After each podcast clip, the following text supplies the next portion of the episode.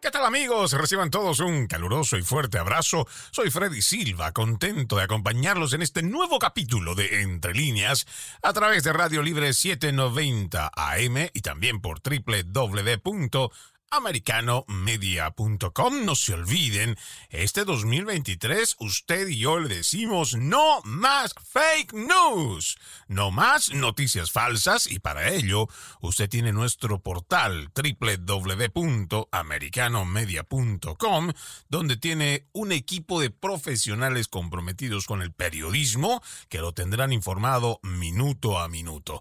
También lo invitamos a descargar nuestra aplicación americano que está disponible para los dispositivos de Apple y Android. Comenzamos con este penúltimo día del mes de febrero. Sí, lo escuchó muy bien. Se nos está acabando el segundo mes de este 2023 y ya vamos pasando al mes de marzo en tan solo dos días. Y para el día de hoy estaremos hablando sobre los nuevos datos que reveló el Departamento de Energía de los Estados Unidos que sugiere que el origen del COVID-19 que causó la pandemia el 2020 habría sido por una fuga de laboratorio en China, algo que se viene denunciando desde antes, pero que la prensa progresista, igual que los politiqueros, lo mismo que las redes sociales, se encargaron de señalar como falso o como una teoría de conspiración. Peor aún, las investigaciones de la Organización Mundial de la Salud, que simplemente nos dicen no han avanzado en cuanto a este tema del origen del coronavirus por falta de cooperación china, pero ahí hemos ido escuchando a lo largo de los meses y ya en estos más de dos años de que China no, no, no, no, no, ellos no tienen nada que ver, no vino de allá. Es más, vinieron los inventos, si usted lo recuerda muy bien, diciendo que pudo haber venido de una sopita de murciélago.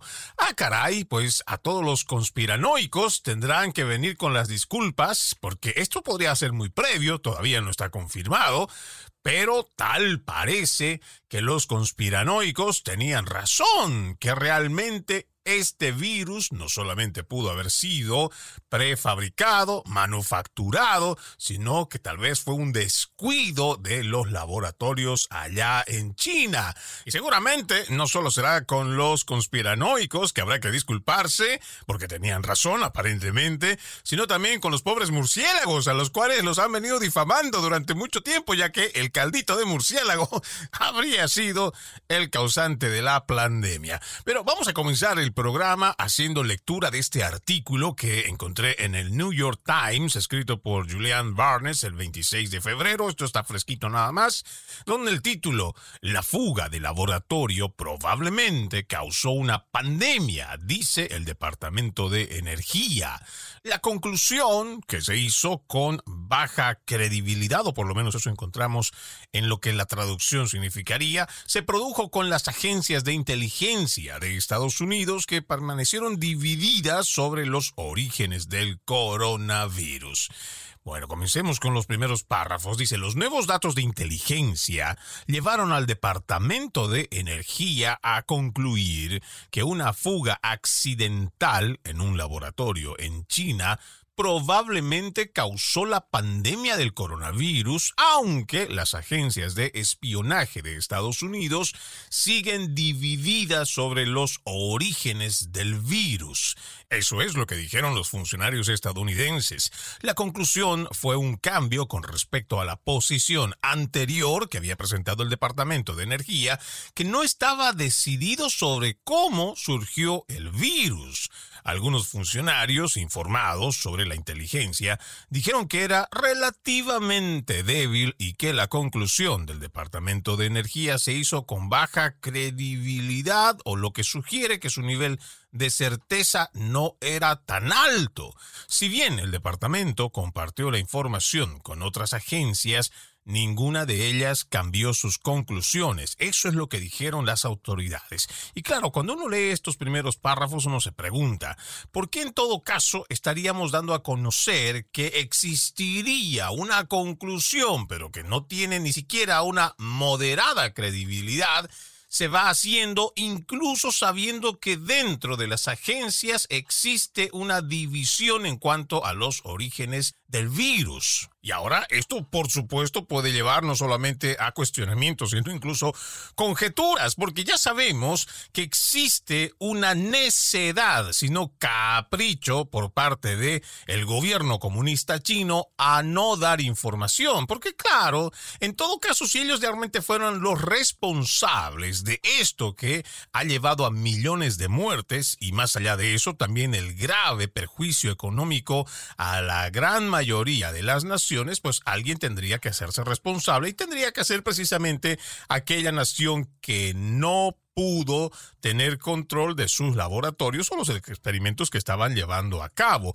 Más adelante vamos a entrar en detalle porque también tenemos datos los cuales indican que estaría siendo subvencionado muchos de estos laboratorios allá en Wuhan, o no digo muchos, pero existe evidencia de que con dinero de los contribuyentes se estaba llevando a cabo experimentos allá en laboratorios de Wuhan y seguramente esta conexión es la que muchos estarán poniéndose a pensar hoy en día antes de emitir cualquier tipo de conclusión o criterio porque podría existir algún grado de responsabilidad que podría salpicar a los Estados Unidos. Pero continuemos con la lectura. Por acá dice, los funcionarios no revelaron cuál era la información de inteligencia, pero muchos de los conocimientos del Departamento de Energía provienen de la red de laboratorios nacionales que supervisa, en lugar de formas más tradicionales de inteligencia, como redes de espionaje o interceptaciones de comunicaciones.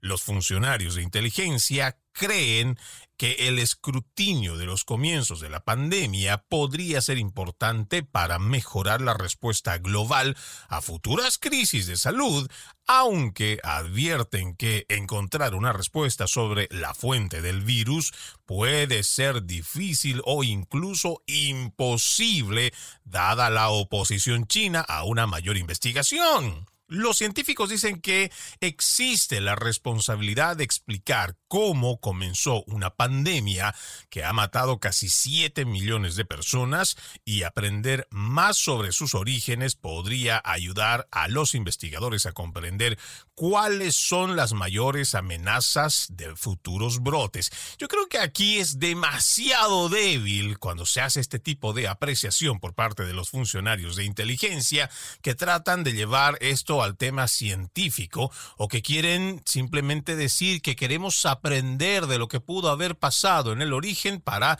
no repetirlo. No, no, no, no, no, no, no. No nos podemos confundir de esta forma. Por supuesto que no. No debemos perder el objetivo en cuanto al trabajo de investigación del origen del coronavirus porque no se trata de hacer simplemente un mea culpa, una palmadita en la espalda. Ah, sí, mira qué pena te equivocaste, pero bueno, vamos a seguir adelante.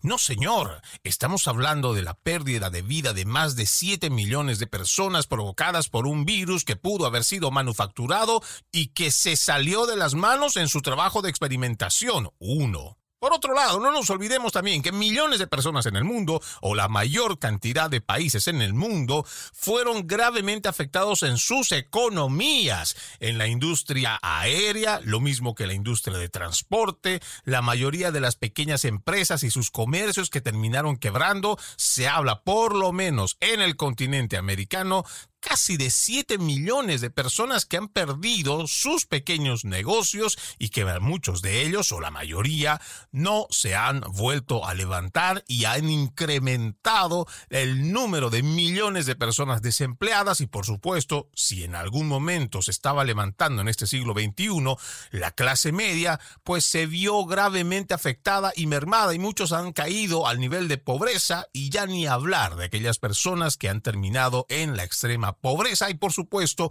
esto ha acarreado muerte, enfermedades y muchas otras cosas. Por eso es importante no perder el foco de estos trabajos de investigación, porque si es como aparentemente o a raíz de muchos otros trabajos paralelos de investigación que hemos ido escuchando, leyendo, recibiendo de otras naciones, se puede inferir que sí existe un responsable. Ese responsable debe de hacerse cargo y por supuesto las naciones están en todo su legítimo derecho de exigirles cuentas y al mismo tiempo exigir un compromiso para que esta situación no se vuelva a repetir. ¿Y por qué menciono esto? Porque, tal vez mucha gente ni siquiera lo sabe, dentro de lo que es la Organización Mundial de la Salud ya se ha llevado a cabo la Asamblea Mundial de la Salud que ha encontrado un consenso, un acuerdo para poner en marcha estas negociaciones que comienzan esta semana, donde ellos van a determinar cómo se van a llevar adelante las futuras pandemias. Póngase a pensar en eso que le acabo de decir. Ya nos están hablando, sin haber terminado, sin haber investigado qué es lo que ha pasado en la pandemia, sino pandemia del COVID-19 y ya otra vez los gobiernos están hablando de futuras pandemias. Y ojo, ahora se va a determinar desde arriba, desde organismos supranacionales, violando la soberanía de las naciones, van a dictaminar qué es lo que debemos o no debemos hacer en una futura pandemia. Vamos a la primera pausa, amigos de Entre Líneas. Ya regresamos con más. Gracias por continuar con Entre Líneas a través de Radio Libre 790 AM y también por www.americanomedia.com, invitándolos a que descarguen nuestra aplicación gratuita Americano. Está disponible para Apple y también Android. El día de hoy estamos hablando sobre los nuevos datos que revela el Departamento de Energía de los Estados Unidos y sugiere que el origen del COVID-19 que causó la pandemia en el 2020 habría sido por una fuga de laboratorio en China. Estamos leyendo este artículo del New York Times del 26 de febrero, escrito por Julian Barnes, con el título La fuga de laboratorio probablemente causó una pandemia, dice el Departamento de Energía. Hablábamos con relación a este tema antes de irnos a la pausa, que primero, este es un documento que aparece como de baja credibilidad, como que de baja confianza, ni siquiera de moderada, y según este mismo artículo, o lo que dicen las autoridades al respecto, es que existe división en las agencias de inteligencia. Pero continuando con la lectura, dice, además del Departamento de Energía, el FBI también concluyó con confianza moderada el virus surgió por primera vez accidentalmente en el Instituto de Virología de Wuhan, un laboratorio chino que trabaja con coronavirus. Otras cuatro agencias de inteligencia y el Consejo Nacional de Inteligencia han concluido con poca confianza que lo más probable es que el virus haya surgido a través de la transmisión natural, anunció el director de la Oficina de Inteligencia Nacional en octubre del 2021. A eso hay que añadir que existe otro informe que ya está desclasificado del pasado año, del cual haremos referencia más adelante. Pero volvamos al artículo del New York Times. Dice, los líderes de la comunidad de inteligencia están listos para informar al Congreso el 8 y 9 de marzo de este 2023 como parte de las audiencias anuales sobre amenazas globales. Lo más probable es que se pregunte a Avril Haines, directora de Inteligencia Nacional, y altos funcionarios sobre la investigación o si continúa esta investigación de los orígenes del virus. La forma en que comenzó la pandemia se ha convertido en una línea divisoria de informes de inteligencia y los informes recientes del Congreso no han sido bipartidistas. Muchos demócratas no han sido persuadidos por la hipótesis de la fuga del laboratorio.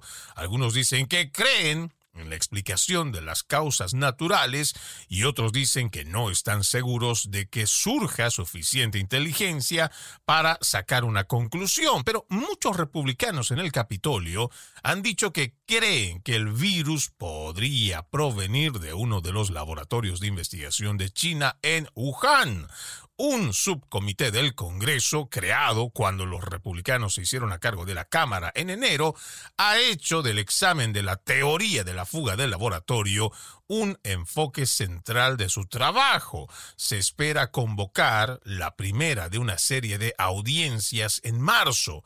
La evidencia se ha acumulado durante más de un año a favor de la hipótesis de la fuga del laboratorio, dijo el representante Mike Gallagher, un republicano de Wisconsin que forma parte del Comité de Inteligencia de la Cámara y dirige un nuevo comité de la Cámara sobre China. Me alegra que algunas de nuestras agencias estén comenzando a escuchar el sentido común y cambien su evaluación. Era lo que decía Gallagher, quien llevará a cabo la primera audiencia del nuevo comité y analizará la amenaza que representa el Partido Comunista Chino para los Estados Unidos. Las audiencias futuras analizarán la bioseguridad y los esfuerzos de China para influir en organizaciones internacionales como la Organización Mundial de la Salud. Y esto me parece que es sumamente importante que la gente lo entienda. Algunos todavía creen que la Organización Mundial de la Salud es un organismo público al servicio de la salud de sus países asociados por lo menos en lo que va de los últimos años, y esto lo voy a decir en base a referencias del trabajo de investigación de la escritora española Cristina Martín Jiménez, la Organización Mundial de la Salud solo recibe el 16%, puede ser un poco más, un poco menos, de los países que forman parte o que son firmantes. Solo recibe las contribuciones el 16%, más del 80% de sus contribuciones, y que en la mayoría son contribuciones filantrópicas, vienen, ojo, más del 80% vienen de entidades privadas, muchas de ellas de filántropos como por ejemplo el señor George Soros, la fundación de Bill y Melinda Gates, que además son accionistas de la industria farmacéutica. ¿Por qué? Si existe esta cantidad de grupos o empresarios o filántropos en un número mayor al 80% en cuanto a las contribuciones a esta organización supranacional y que además hemos visto claramente que está al servicio de China más que al servicio de la salud de los países afiliados, ¿por qué seguimos formando parte de esta OMS? Si ya el presidente Donald Trump había tomado la sabia y correcta decisión de salir de la OMS, ¿por qué es que volvimos? Porque la administración del socialista Joe Biden se alinea perfectamente con todas esas políticas de izquierda, todas esas políticas de la agenda progresista. Pero volvamos a la lectura de este artículo del New York Times. Dice aquí, o por lo menos en las declaraciones que hace Mike Gallagher, dice, donde nuestro comité puede tener un papel es desentrañar lo que esto comunica sobre el ADN del Partido Comunista Chino, una organización que estaba dispuesta a encubrir los orígenes de la pandemia y por lo tanto nos costó días, meses y semanas críticos y millones de vidas en el proceso. Esta es la declaración que hace Gallagher en una entrevista. Los funcionarios chinos han calificado repetidamente la hipótesis de la fuga del laboratorio como una mentira que no tiene base científica y tiene motivaciones políticas. Aquí lo grave es que mientras más dice el gobierno comunista chino, o por lo menos trata de descalificar cualquier teoría que los vincule con la fuga del laboratorio, es que ellos no presentan o no permiten permiten que se hagan investigaciones en China. Ellos han reemplazado incluso a todos no unos cuantos, a todos sus expertos, a todos sus científicos que estaban trabajando en los laboratorios de Wuhan. Incluso hay reportes, por lo menos de la prensa británica, que indican que han sido desaparecidos muchos de los científicos que inicialmente habían dicho que estaban trabajando o estaban realizando algún tipo de experimentación con el coronavirus y se salió de las manos. Y toda esta gente ya no está no se sabe de ellos, no hay dónde encontrarlos y peor aún, muchos de los científicos han sido reemplazados por militares en estos laboratorios en Wuhan y otras partes de China. Entonces, ¿qué esperamos? Que China nos diga, ah, sí, mira, yo creo que si tú vienes por acá vas a encontrar la respuesta o si te vienes a esta ciudad, pues aquí vas a encontrar también el origen. No, eso no lo permite China. Y si nosotros no actuamos con soberanía y con firmeza, jamás vamos a encontrar el origen del COVID-19 y de esta pandemia. Y recuerde, amigo oyente, aquí no se trata solamente de honrar la vida de los más de 7 millones de personas que murieron a raíz de este virus, de las millones de personas en el mundo que se vieron perjudicadas en su economía a raíz de la pandemia. Hay un tema de fondo que es muchísimo más importante y se trata de que si realmente en los laboratorios se están trabajando, manipulando, manufacturando virus, estas podrían ser consideradas armas biológicas. En un grado mayor podríamos decir incluso armas de destrucción masiva, porque como hemos visto puede afectar a todo el planeta y puede cobrar la vida de millones de personas y estos también serían delitos de lesa humanidad. Podrían calificar incluso como genocidio si es que no logramos detener en caso de que esto se comprobara, de que realmente se están trabajando con este tipo de patógenos y que pueden ser utilizados como un arma de guerra silenciosa, ese tipo de guerra no convencional donde ya no se dispara ni una sola bala, pero a los enemigos se los puede neutralizar con algún tipo de patógeno que se lo manda y ya hemos visto este tipo de guerra donde ya no necesitas disparar ni una sola bala, no necesitas invertir tampoco en la industria armamentística, pero que genera no solo muerte para quienes podrían estos que lo producen considerar enemigos, sino que también ya hemos visto a través de la pandemia son capaces de generar desastres económicos o llevar incluso a la quiebra a las naciones. Esto es el verdadero fondo, esto entre los objetivos que no podemos perder en cuanto al hacer este trabajo de investigación. Es por eso que nuestros representantes republicanos y en realidad todo patriota americano debe pensar primero en la nación, pero también debemos pensar que tenemos que librar esta nueva guerra y detener a quienes creen que pueden manufacturar este tipo de virus para quebrar las economías de las naciones o lo mismo que mermar la cantidad de su población. Vamos a una pausa, amigos de Entre Líneas. Ya regresamos con más. Seguimos, seguimos con más de Entre Líneas a través de Radio Libre 790 AM y también por www.americanomedia.com, www.americanomedia.com.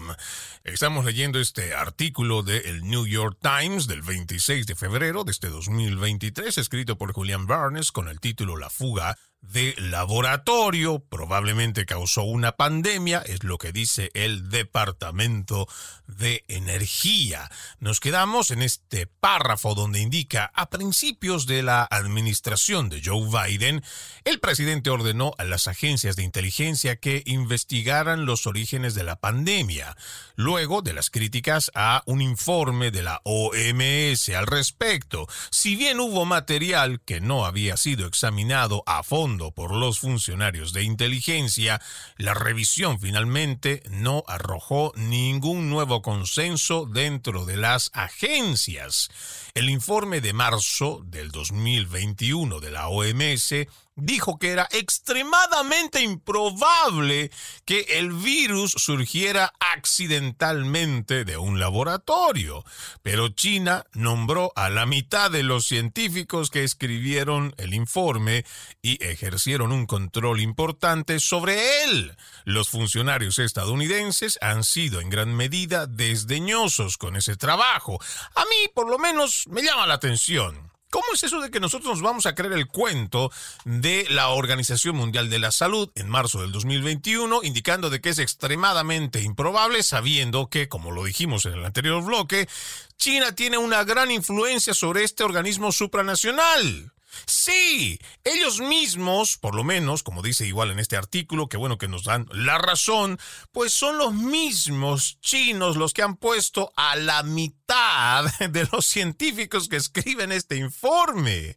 Y ahora, también debería venir muchas preguntas. Y recuerden que Entre líneas es un programa que invita a los oyentes a hacer este ejercicio de actitud crítica.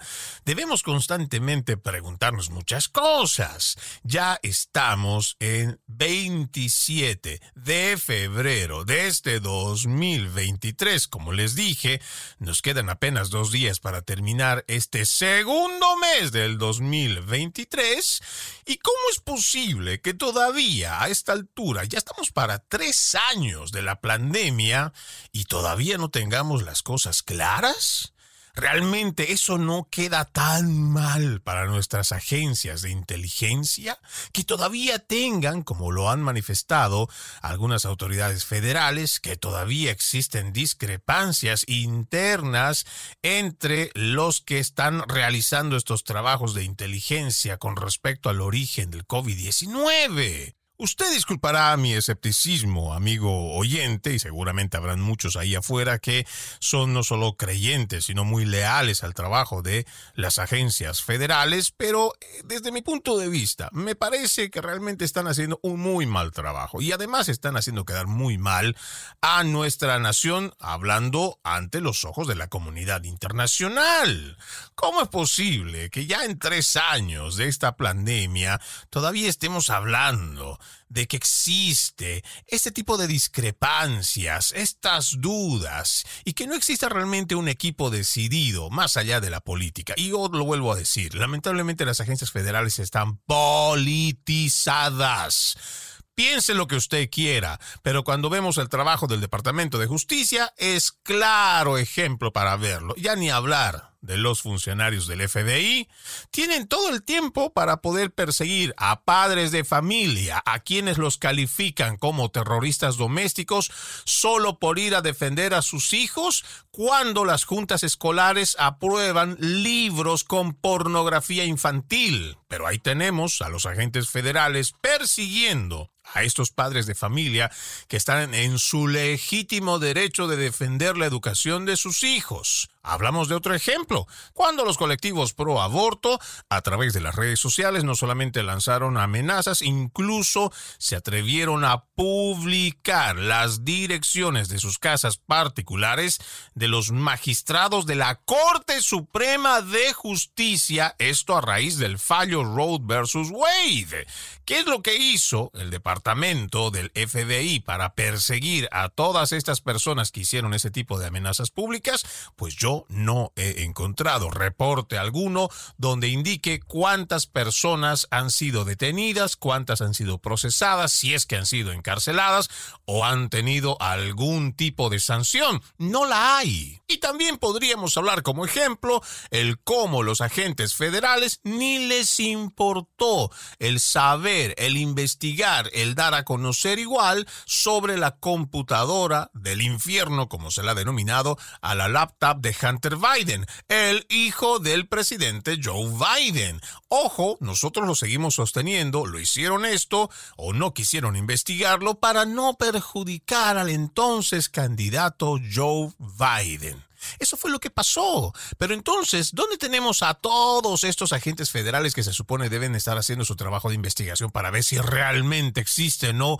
ahí algo que pueda decirnos si existe o no corrupción por parte de la familia Biden? Simplemente no lo quisieron hacer. Y por eso nosotros decimos, y con muchos otros ejemplos que podríamos mencionar a lo largo del programa, que lamentablemente nuestras agencias federales están politizadas. Y no nos sorprendería que también en cuanto a esta investigación estemos pasando por los mismos pasos, ya que sabemos que tenemos a un Joe Biden que tiene mucha afinidad, ojo, no desde su administración, no desde que empezó a través del 2021, sino cuando ya era vicepresidente, y precisamente su hijo Hunter Biden ha recibido ciertos acuerdos económicos, comerciales igual, con empresas chinas. Ahora, las agencias de inteligencia de los Estados Unidos han dicho que no creen que haya evidencia de que el coronavirus que causó la pandemia del COVID-19 haya sido creado deliberadamente como un arma biológica, pero han dicho que sí surgió de forma natural, tal vez de un mercado de Wuhan o se escapó accidentalmente de un laboratorio, es un tema de debate legítimo. Anthony Ruggiero, académico de la Fundación para la Defensa de de las democracias y ex miembro del personal del Consejo de Seguridad Nacional, que se centró en temas de biodefensa durante la administración del presidente Donald Trump, dijo que creía que China todavía está ocultando información crucial sobre cómo surgió el virus. Dijo que la teoría de la fuga del laboratorio no debe descartarse.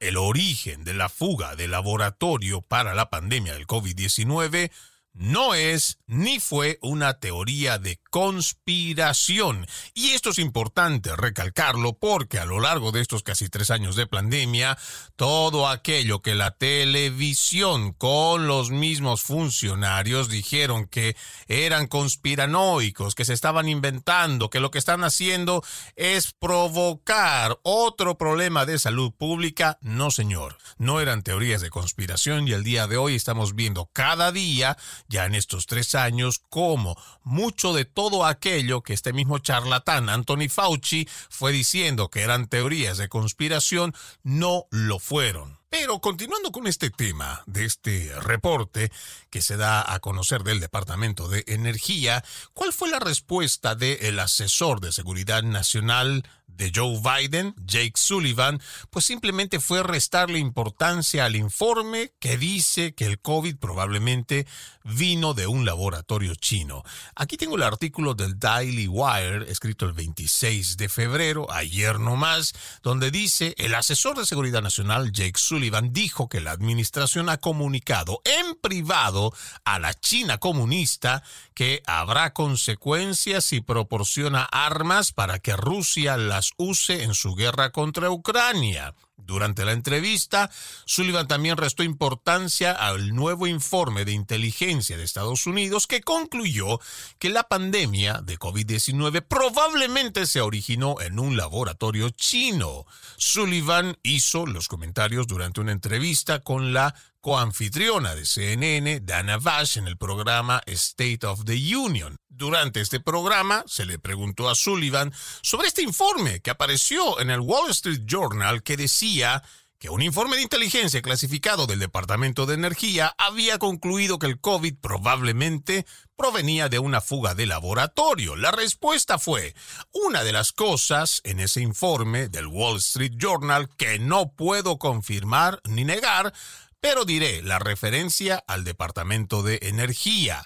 El presidente Biden solicitó específicamente que los laboratorios nacionales, que son parte del Departamento de Energía, incorporasen a esta evaluación porque quiere poner en uso todas las herramientas para poder descubrir qué sucedió aquí. Y si obtenemos más conocimientos o información, la compartiremos con el Congreso y la compartiremos con el pueblo estadounidense. Pero en este momento no ha surgido una respuesta definitiva de la comunidad de inteligencia sobre esta pregunta. Esa fue la respuesta que dio Jake Sullivan con relación a este informe del Departamento de Energía, que se supone, o por lo menos nosotros entendemos, llega con el aval o con la investigación de sus mismos agentes de inteligencia. Y con esa apreciación nosotros nos vamos a una última pausa aquí en Entre Líneas. Gracias, gracias por continuar con Entre Líneas a través de Radio Libre 790 AM y también por www.americanomedia.com. Descargue también nuestra aplicación gratuita. Es americano y usted lo encuentra para Apple y también Android. El día de hoy estamos hablando sobre estos nuevos datos que revela el Departamento de Energía de los Estados Unidos y que sugiere que el origen del COVID-19 que causó la pandemia en el 2020 habría sido por una fuga de laboratorio en China. También dijimos que desde el representante de la administración de Joe Biden, Jake Sullivan, habían dicho que no puede afirmar, no lo pueden negar, lo único que pueden remitirse a hacer es decir que sí fue Joe Biden que le pidió al Departamento de Energía, los laboratorios, que hicieran un informe o que continuaran haciendo el trabajo de investigación para saber a ciencia cierta cuál fue el origen de este COVID-19. Aquí tengo un artículo, esta vez del New York Post, que salió el 4 de noviembre del 2021. Por eso es que yo le decía decía que hay muchos otros datos que seguramente van a contribuir en cuanto a el origen de este coronavirus que tanto luto, dolor, problemas económicos ha traído y que todavía seguimos viendo sus repercusiones al día de hoy. El título de este artículo, ya les dije, del New York Post del 4 de noviembre del 2021, está escrito por el doctor Joel Simberg con el título la carta confirma que la fuga de COVID-19 del laboratorio de Wuhan fue financiada por los contribuyentes estadounidenses. En su primer párrafo arranca diciendo, el origen del virus SARS-CoV-2 que causa el COVID-19 sigue sin estar claro, pero las revelaciones recientes refuerzan la probabilidad de que la verdadera fuente sea una fuga de laboratorio del Instituto de Virología de Wuhan. Una carta de Lawrence Tavak, el subdirector principal de los Institutos Nacionales de Salud, por sus siglas en inglés NIH, al representante, esta carta que se le envió al representante James Comer, confirma que los Institutos Nacionales de Salud financiaron una investigación en el WIV durante el 2018 y 2019 que manipuló un coronavirus de murciélago llamado WIV1 los investigadores del instituto injertaron proteínas de punta de otros coronavirus para ver si el virus modificado era capaz de unirse en un ratón que poseía los receptores ACE2 que se encuentran en los humanos, el mismo receptor al que se une el SARS-CoV-2. El virus modificado se produjo más rápidamente y enfermó más a los ratones humanizados infectados que el virus no modificado a partir del 2014. Escuche bien esta fecha. A partir del 2014, seguramente se le está viniendo a la mente la administración de Barack Obama. A partir del 2014, el Instituto Nacional de Alergias y Enfermedades Infecciosas de los NIH, encabezado por el doctor Anthony Fauci, financió la alianza EcoHealth sin fines de lucro de investigación con sede en Nueva York con subvenciones anuales hasta el 2020 para comprender el riesgo de aparición de coronavirus de murciélago. Qué conveniente, ¿verdad? Por aquí dice, el financiamiento total fue de 3.748.715 dólares. Más de 600 mil dólares de eso se destinaron al laboratorio de Wuhan. Usted recordará, mencionando estas cifras, que el doctor Anthony Fauci cuando fue interpelado en el Congreso, en una audiencia del Congreso, él inicialmente había negado, incluso no recuerdo y no voy a ser muy preciso, pero lo que recuerdo es que él dijo que no estaba seguro de que habían dado dinero, pero primero se había hablado de más de medio millón, después se hablaba de 800 mil y ahora resulta que el financiamiento total fue de 3 millones 748 mil 715 dólares. Otras tres instituciones chinas también recibieron financiación. El investigador principal fue el presidente de EcoHealth Alliance, Peter Daszak, quien desde el inicio de la pandemia ha hecho campaña constante en público y detrás de escena para convencer a las personas de que el SARS-CoV-2 no proviene de ningún instituto de virología de Wuhan, sino que evolucionó naturalmente primero de animales a animales y después vino la transmisión humana. Pero la carta de Tabak afirma que el virus modificado, que se volvió más virulento, fue un resultado inesperado y no algo que los investigadores se propusieron hacer, una afirmación realmente extraña, considerando que el objetivo de manipular el virus era investigar cosas que pudieran hacerlo más virulento.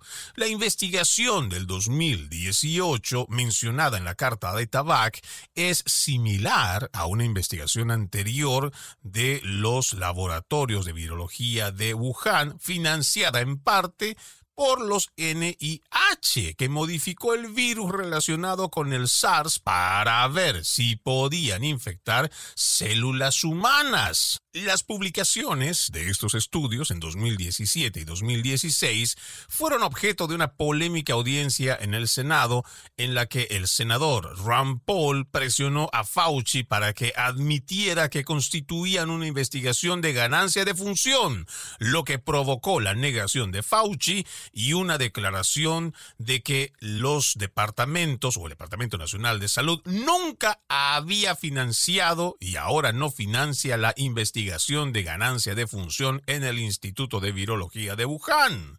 Muchos virólogos, pero no todos, creen que la experimentación califica como investigación de ganancia de función. Dicha investigación se definió originalmente como cualquier modificación de un agente biológico que confiere una actividad nueva o mejorada. Pónganle mucha atención a las palabras que estamos marcando para que usted tenga una idea de cómo también se hace esta manipulación o manejo del lenguaje sin necesidad de ser realmente objetivos como nosotros quisiéramos que fuera. Pero continuando con la lectura, la Junta Asesora Nacional de Ciencias para la Bioseguridad propuso que solo una categoría más estrecha, la investigación de interés de ganancia de función, investigación que podría hacer que un patógeno sea probable que se propague y cause enfermedades en los humanos, necesita una supervisión regulatoria adicional. Luego de incidentes de bioseguridad en laboratorios de instalación de investigación del gobierno,